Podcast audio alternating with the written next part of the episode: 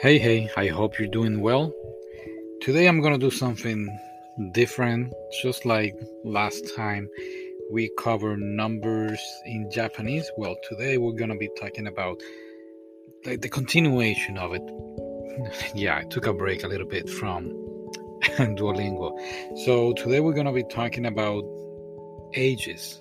There's a way we say different ages and there is a way that we say numbers and we're going to try to cover that here. Also i'm going to bring you some new words that i'm pretty sure you already know but i would like to discuss them with you. So here we go. Let's say you meet somebody for the first time in japan in japanese and the first thing you will say will be hajime maste. Now hajime maste is basically nice to meet you. Something that you said when you meet somebody for the first time. Hajime maste. Next i guess will be your name right? So let's go with my name. Now my name is luis and in japan they don't have the letter l so they will change it for the letter r. And instead of just an s they will put a U at the end. So my name will be Ruisu. Pretty cool.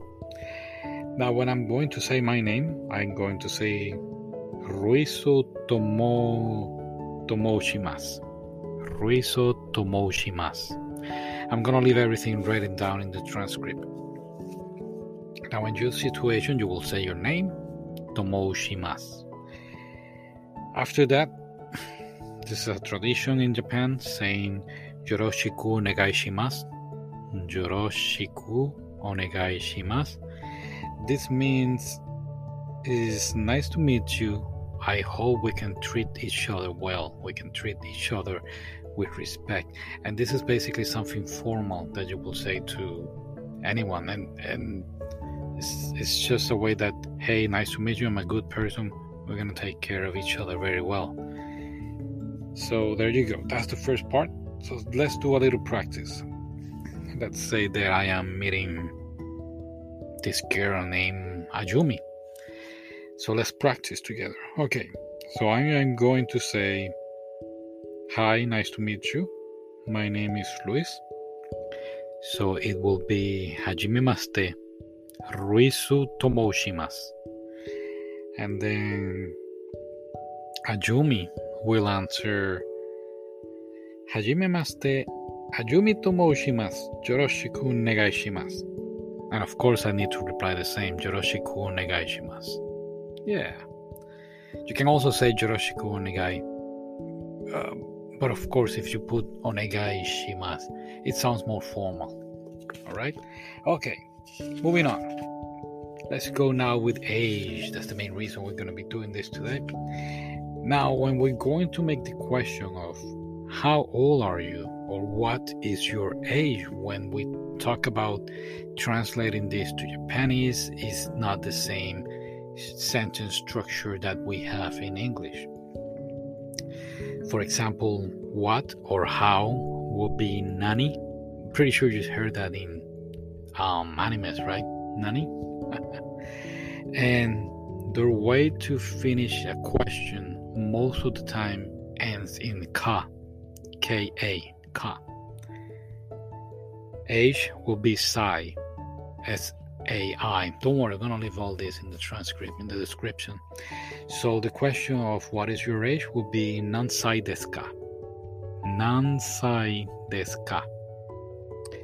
And when we are going to answer our age, we'll say first the number and we will finish it with saides.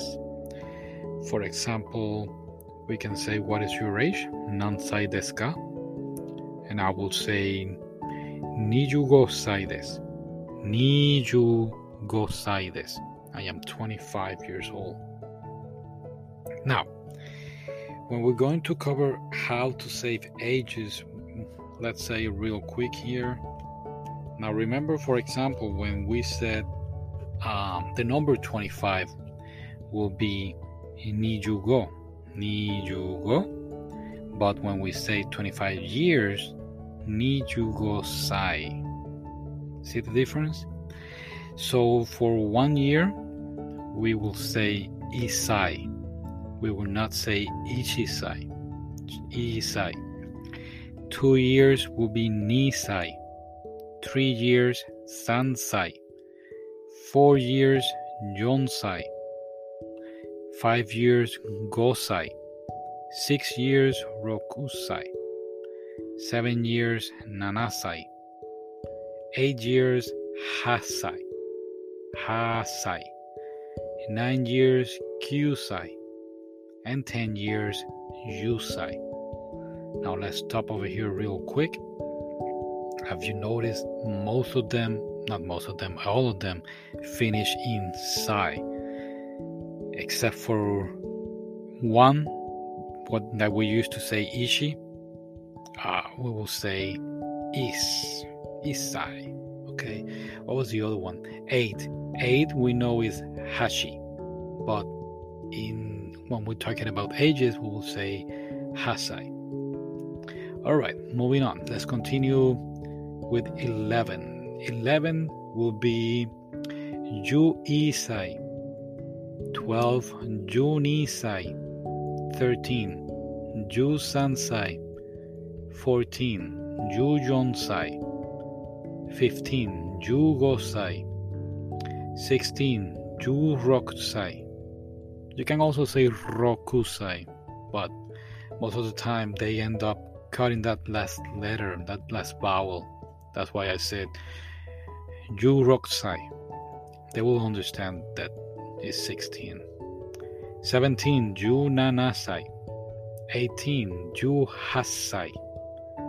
19 Ju Kyusai. Now let's go to 20. And don't worry, I'm not gonna say all these numbers until 40. I mean 100. but I just want you to notice that there is a pattern here. Let's go with 20 will be hatash, hatashi. Hatashi. 21 nijus isai. Niju isai.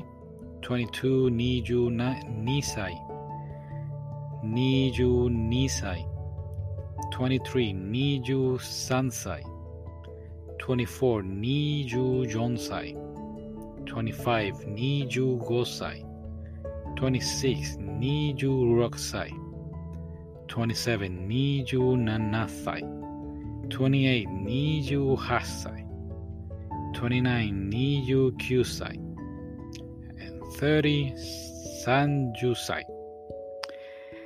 From 30 until 100 is the same pattern. You will say the number, for example, 30 sanjusai, and we will begin all of the 30s with san.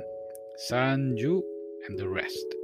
Same with 40. 40 will be Jon Jusai, 50 Go Jusai, and so on until we get to 100, which will be Hyakusai.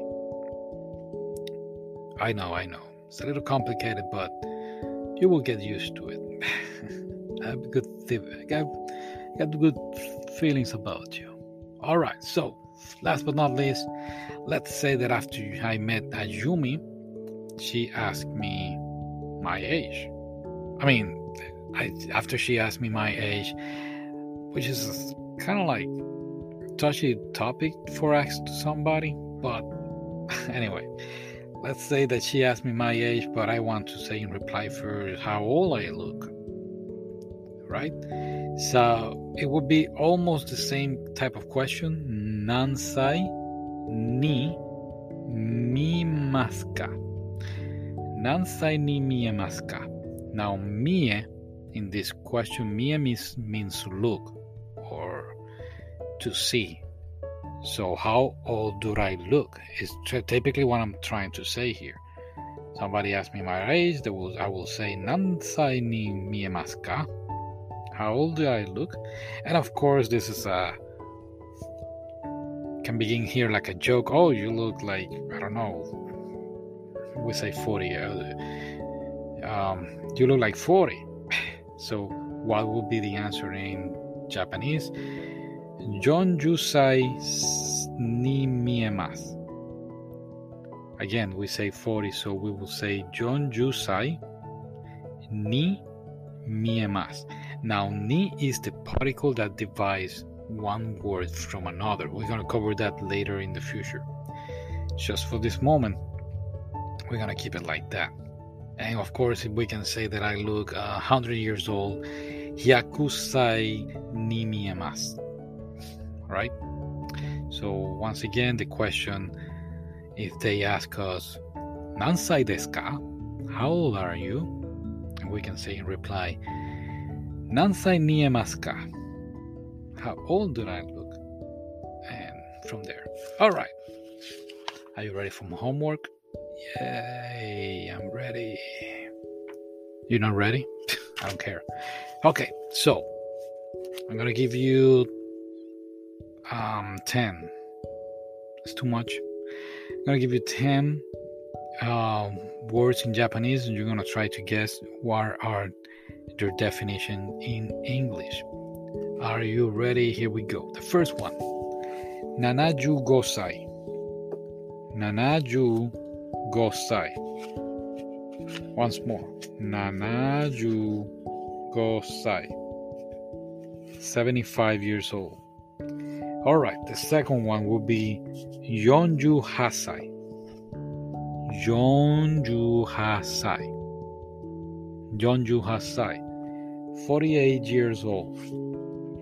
Number three, Hashiju Nisai. Hashiju Nisai. Hashiju Nisai. That would be 82 years old.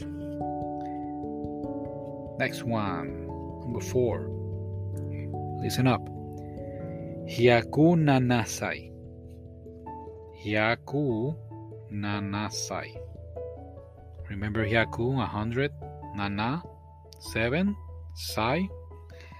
Yeah, 107 years old. I know that was tricky. Okay. Next one, number 5. Sanju Jonsai. Sanju Jonsai.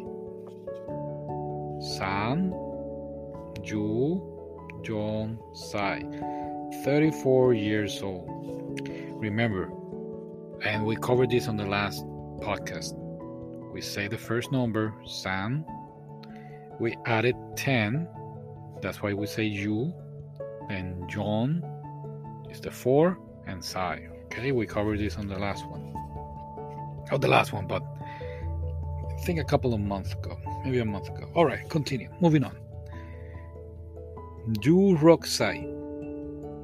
Ju Roksai. Ju Roksai. 16 years old. Goju Isai. Goju Isai. Remember Isai? We said it was one. So 51. Yeah, you got it. Did you? Number eight. Hatashi. Hatashi. Hatashi. That one was tricky. It's 20 years old. I know it didn't say I didn't say Hatashi Isai. We in 20 we will only said Hatashi. We will not say Nijusai or Hatashi Sai.